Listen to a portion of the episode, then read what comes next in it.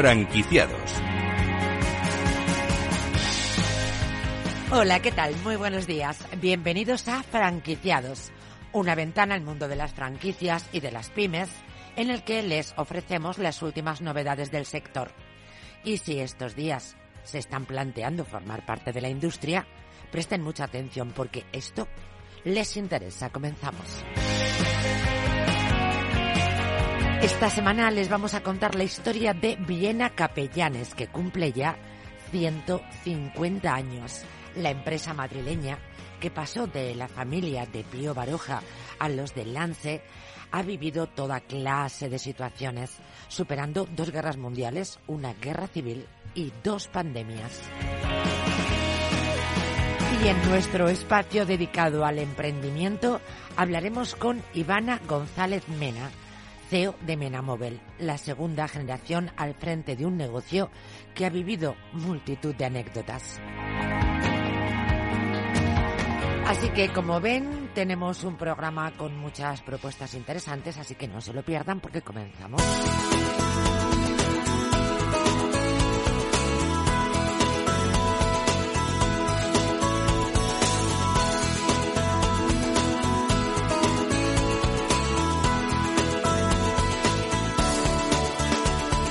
Franquicias de éxito. Pues se lo anticipábamos hace unos segundos. 150 años no se cumplen todos los días, ¿eh? Hoy queremos felicitar a una de las empresas con más historias y más representativa de Madrid, Viena Capellanes. Antonio Lance es director general de Viena Capellanes. Bienvenido. Buenos días, María José, encantado de saludarte. Lo mismo. El apellido es Lence, perdona. Lence, discúlpame. Disculpa, disculpa. Eh, felicidades por este aniversario. Decía eh, al presentar el sumario eh, que son la empresa con probablemente el mejor storytelling del mundo. Han sobrevivido a guerras, a pandemias, pero bueno, tremendo, ¿eh? Pues la verdad es que sí, eh, estamos muy orgullosos de ello, pero cuando te pones a mirarlo eh, con la perspectiva del tiempo, la verdad es que da un poco de vértigo, ¿no? sobre todo además después de estos tiempos tan duros que hemos pasado y que estamos pasando, pues te pones a reflexionar sobre el recorrido y es cierto que vamos que te sientes orgulloso de haber podido superar en tantas ocasiones las adversidades ¿no? así que es un ejemplo. Nos podemos imaginar podemos hacer un, un ejercicio de imaginación cerrar los ojos e imaginar cómo eran las personas que de pronto eh, llegaron al primer establecimiento de Viena Capellanes en Madrid no cómo iban vestidas, cómo era la vida, cómo eran las calles de Madrid, cómo era la sociedad madrileña, es brutal, ¿verdad? Pues la verdad es que sí. Eh, muy diferente a la actual en muchos aspectos, pero luego con cosas también parecidas, ¿no? Porque Madrid siempre ha sido un, eh, un espacio acogedor que ha eh, sido, vamos, pues referente para mucha gente que ha venido de fuera y, y bueno, pues eh, en aquel momento, pues también con otros atuendos, con otras costumbres, con otras cosas, pero pues era mucha gente que lo que quería era pues buscar un porvenir y abrirse un futuro en, en aquellos tiempos que un año bastante complicado en el que empezó nuestra andadura, ¿no? Que fue el año de la Primera República. Eh, eh, con cuatro presidentes del gobierno diferentes, con un montón de, de, circunstancias en el entorno, pues que también eh, animaban el, el, panorama, ¿no? Para eh, dejar la mente en otros sitios. Antonio, un dato que muchos desconocerán es que tras la barra de Viena Capellanes estuvo el mismísimo Pío Baroja. Cuéntenos, por favor. Pues efectivamente, la empresa la fundó un eh, un eh, emprendedor que se llama Matías La Casa, que estaba a su vez casado con doña Juana Nessi, que era tía de la madre de los Baroja, de Pío y de Ricardo Baroja. Y don Matías falleció pues, a los pocos años de fundar la empresa y no tenían hijos, con lo cual la tía Juana lo que hizo fue eh, traerse a sus sobrinos Pío y Ricardo para que le ayudaran con el negocio, porque en aquella época pues eh, el papel de la mujer en la sociedad era muy diferente al de hoy en día.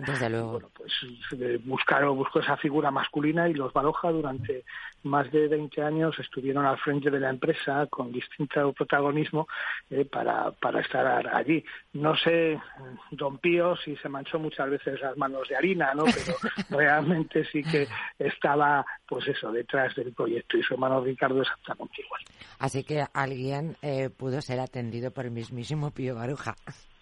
Pues sí, ahí, vamos, de las pocas fotos que conservamos de aquellos años, eh, se le ve perfectamente a Don Pío en un lateral de una de las tiendas, eh, un lateral del mostrador, así que, vamos, es posible que, que en alguna ocasión le tocara eh, servir alguno de los productos que en aquel momento se fabricaban. Qué, qué barbaridad. ¿Y el nombre de Viena Capellanes? ¿De dónde viene? ¿A qué se debe?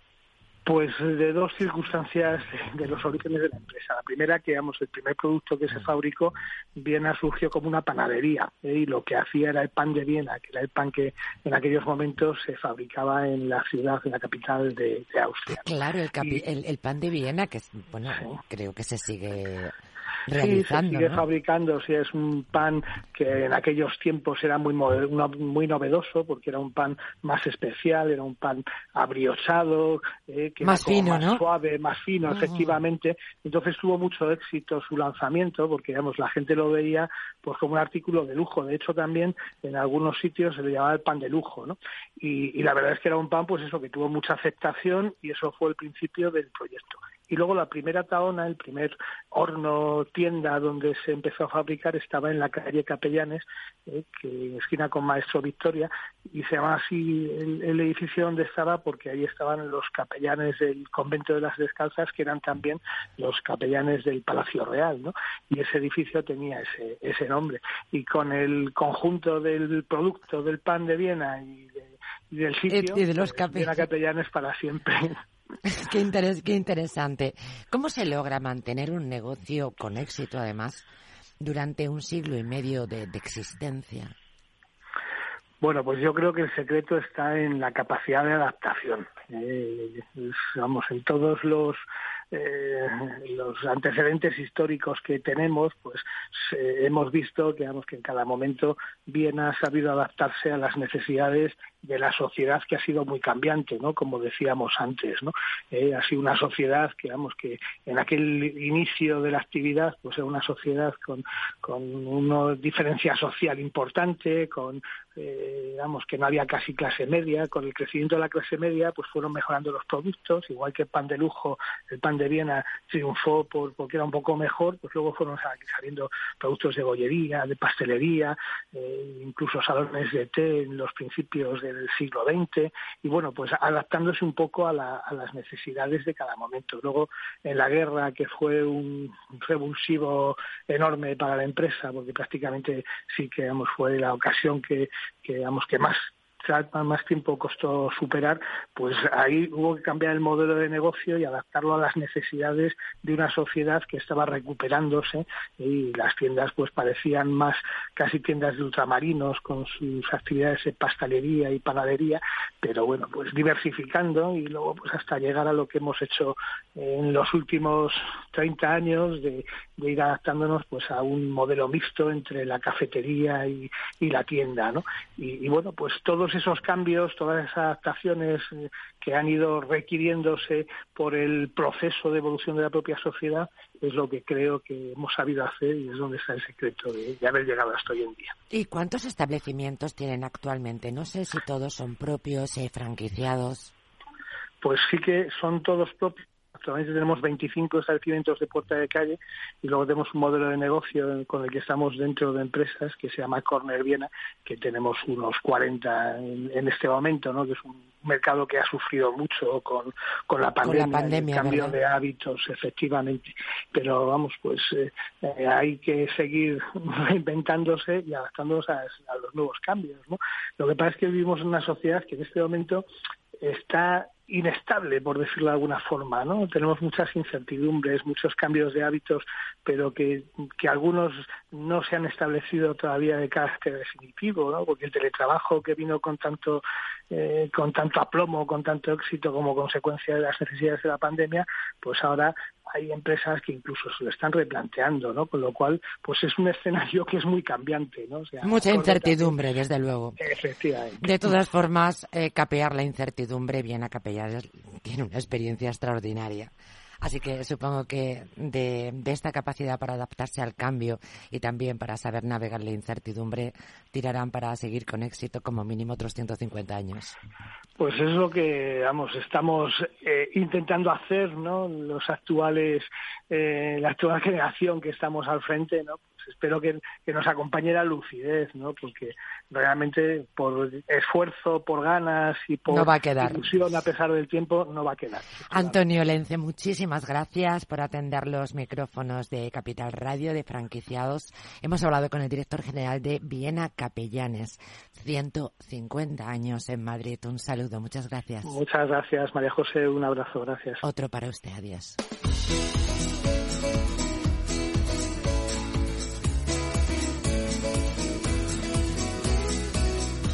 Franquiciados.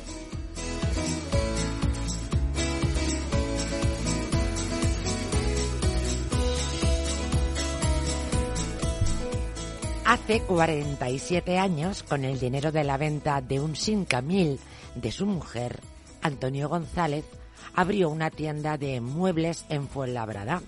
Hoy, las riendas la lleva a su hija Ivana, actual CEO de Menamobel y vicepresidenta de Habitat, la industria del mueble de Madrid. Les vamos a contar una historia de emprendimiento de verdadero éxito. Ivana, bienvenida. Hola, Mari José. Muchas gracias por estar eh, un día más aquí en Capital Radio y compartir con nosotros esta historia que a mí me resulta francamente emocionante por ser bonita. por ser muy familiar, por por demostrar cómo la, la, ilusión, la perseverancia y el esfuerzo pues puede llegar hasta donde ha llegado eh, Menamóvil. Me encanta pensar que todo empieza en un Sincamil. En un Sincamil. Que, que tiene canción ¿eh? incluida. Cuéntanos, ¿cómo, cómo, ¿cómo fue? Cerremos los ojos y hagamos una regresión en el tiempo. Mm, bueno, pues estamos hablando de los años 70 eh, y mi padre trabajaba en el sector del mueble y era, era un transportista y también era comercial, llevaba una red comercial de lámparas, pero mi padre tenía ganas de crecer. Él siempre ha tenido ese instinto y pero claro, lo que no tenía era dinero. era un trabajador normal que venía de la huerta murciana y no tenía dinero. Y mi madre, que era una mujer del futuro, que vivía en Madrid con su coche independiente, pues se enamoraron y mi madre dijo... Menuda señora, menuda señora, ¿eh? Sí, sí, sí, sí. mi madre era una mujer del futuro, visualiza años 72, 73. Lo estaba haciendo. Y, y, por eso y por eso no he podido evitar interrumpirte. Dices, claro. señora, claro, porque ahora es muy habitual, pero vete tú al Madrid de los años 70, ¿no? A vivir sola, a tener tu coche, de conducir, tu coche y todo. Entonces, claro, les hacía falta dinero y mi madre pues vendió el coche. Su coche. Sí, y cogió dinerillo y gracias a ese dinero, pues mi padre abrió la primera tienda, pudo darlo de entrada para, para el primer local, que era un local de 80 90 metros. Vaya par de emprendedores. Sí, entonces mi madre trabajaba en la tienda y mi padre seguía repartiendo muebles con el camión y por las tardes se iba a trabajar con mi madre. ¿Y tú recuerdas, eh, recuerdas esos primeros tiempos? Sí, sí, sí. vamos. Eh, ¿Cómo era la vida familiar? Porque claro, una de pronto se imagina esta señora de una pieza, eh, eh, ese emprendimiento que tampoco era lo más normal del mundo, vamos. Pues visualiza que encima se fueron a Fuenlabrada. Mi madre venía de Madrid y de Burgos Capital. Mi madre lloraba porque decía que olía a vaca. Que olía a vaca y que se la estropeaban los tacones. Que se le estropeaban. Sí, sí, sí, sí, Me encanta. Claro, y yo recuerdo de, pequeña que la tienda estaba en una plaza y entonces llegaban los camiones de fábrica y dejaban los muebles en la calle. Y mi padre cuando venía a mediodía de trabajar de los... ¿Los entraba? Llamaba a los clientes y teníamos una furgoneta eh, y llamaba a los clientes y decía, me ha venido su librería, su mesa, sus sillas y se lo entregaba por, por la tarde. Era un trabajo y luego, claro, los embarazos. Y que es que hemos llegado a ser, bueno, somos tres hermanos y mi madre atendía la tienda, atendía casa y, y todo. Hijos. sí, y, y, ya cuando les fue un poco mejor abrieron una tienda al lado más grande que se llamaba Colchonería Ivana. Mi padre le puso mi nombre a la tienda. Y entonces mi padre estaba en una tienda y mi madre en otra. Qué tiempos de sacrificios, ¿no? Sí, Para tus sí, padres, sí. porque contarlo es muy bonito, pero caray, mm, vívelo día a día, eh, semana a semana, mes a mes, año a año, que supongo que entregaron su fuerza, su juventud. Hombre, de hecho, de esa época mi padre contrató a una chica, una vendedora, Isabel, que su papá tuvo que firmar para que mi padre la pudiera contratar y a día de hoy Isabel sigue trabajando con nosotros en la empresa. Ay, mira, es, es- de verdad, es- tenéis una historia tan emocionante, tan humana, tan familiar, tan bonita. ¿Y tú, Sí. Ivana, cuándo decidiste que esa era tu vocación? Porque desde luego lo que viste de pequeña, de adolescente, de jovencilla, era que había que echarle ahí arrestos, ¿eh? Pues como yo siempre he sido así como, bueno, y soy muy como un poco descarada y muy Mucha pa'lante carismática. tú. Sí. Yo ya Has salido a mamá. Claro, cuando de pequeña, pues claro, pasábamos mucho tiempo en la tienda y yo cogía libretas y bolis y fingía que era una vendedora y mi madre pues me encontraba por ahí por la tienda pues con mi teatro qué y haciendo que vendía un mueble con ocho nueve con ocho nueve años. Y mm, a mí me ha encantado siempre dibujar entonces yo todo lo que veía lo copiaba. Y ya cuando los decoradores que tenía mi padre empezaron a hacer los dibujos lineales todos los proyectos pues yo empecé a copiarlos. O sea que ha sido una cosa muy muy interna muy Sí, no, no, no, pare- pare- desde luego era una, una vocación desde la más tierna infancia. Todo hay que decir que eh, fuisteis pioneros además en vender muebles online, que digo yo, que qué pasó cuando se lo propones a tu padre. Pues eso fue la crisis de la época hasta del 2008, la crisis de la construcción, y entonces, claro, se vaticinaba un desastre económico. Y para salir de ello, eh, pues vimos la posibilidad de una página web. Eh, la página web, bueno, era un escaparate donde que nadie lo tenía, pero bueno, mm, tiramos hacia adelante. Pero el paso importante fue cuando esa web la hicimos e-commerce lo que era una tienda online y pusimos precios y el cliente podía echar su mueble en su carrito. Eso sí que es innovación y además me parece súper complicado en Claro, el momento hablando del de año comprar 2008, muebles. 2009. Sí, sí. Bueno, realmente el 2008-2009 fue la página web. Cuando hicimos el e-commerce fue 2010 y fue un desembolso bastante importante. Mi padre no lo entendía porque habíamos despedido a una persona de la tienda porque no, porque las cosas iban Sí, muy sí, no se podía mantener. Claro, y es como, ¿cómo voy a despedir a una persona y ahora voy a soltar este dinero? Pues entre mi hermano y yo presionamos, presionamos y salió el e-commerce.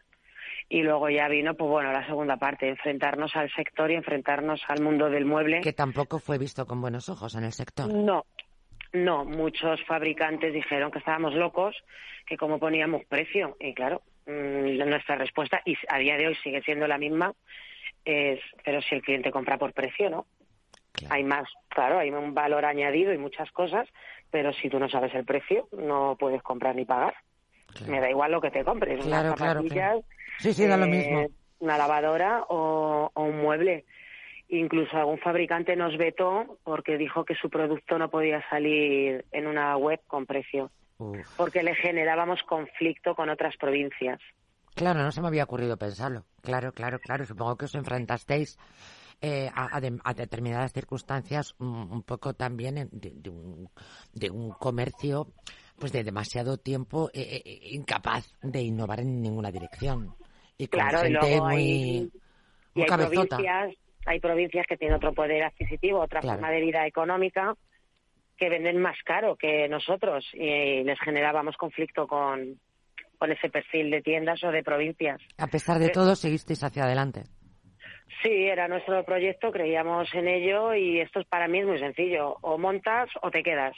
Claro. Y yo tenía claro que estaba subida en ese tren y quería llegar al final de ese tren, claro, y en eso estoy. Bueno, y actualmente, pues eh, la historia es que Menamóvil vende online, que también tienen, por supuesto, la tienda física que hay en la calle Móstoles 99 de Fuenlabrada, que no sé si es la primigenia, Ivana.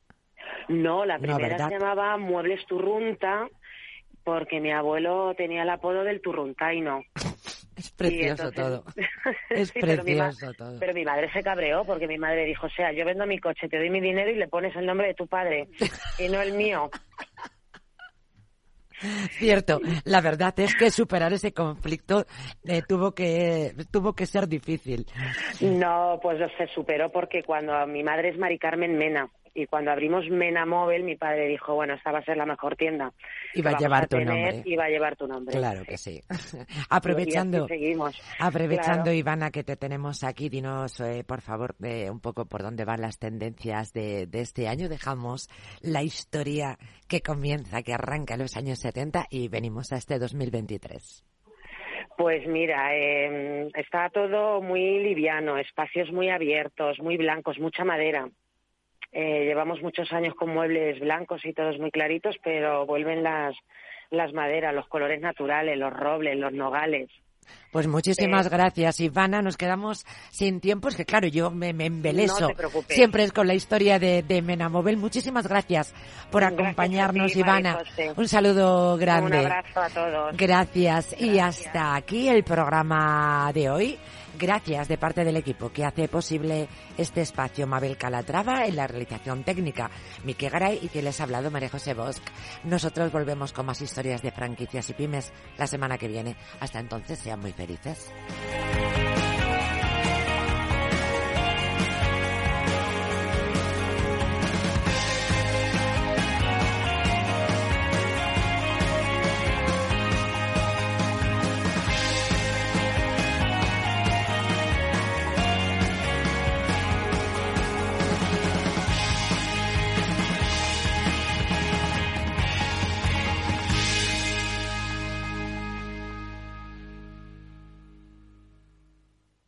Tomaré el sashimi de salmón y después este fondo de renta variable japonesa. ¿Cómo? Y cárguelo todo a la misma cuenta, por favor.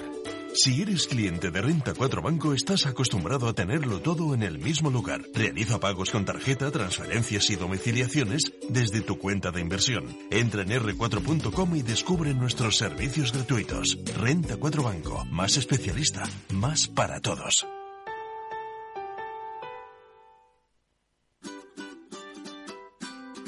Mesa y Descanso es el programa donde Mar Romero te acerca cada fin de semana los mejores productos, te invita a disfrutar de los buenos vinos de cada denominación de origen y a conocer restaurantes y lugares de ocio con un encanto especial.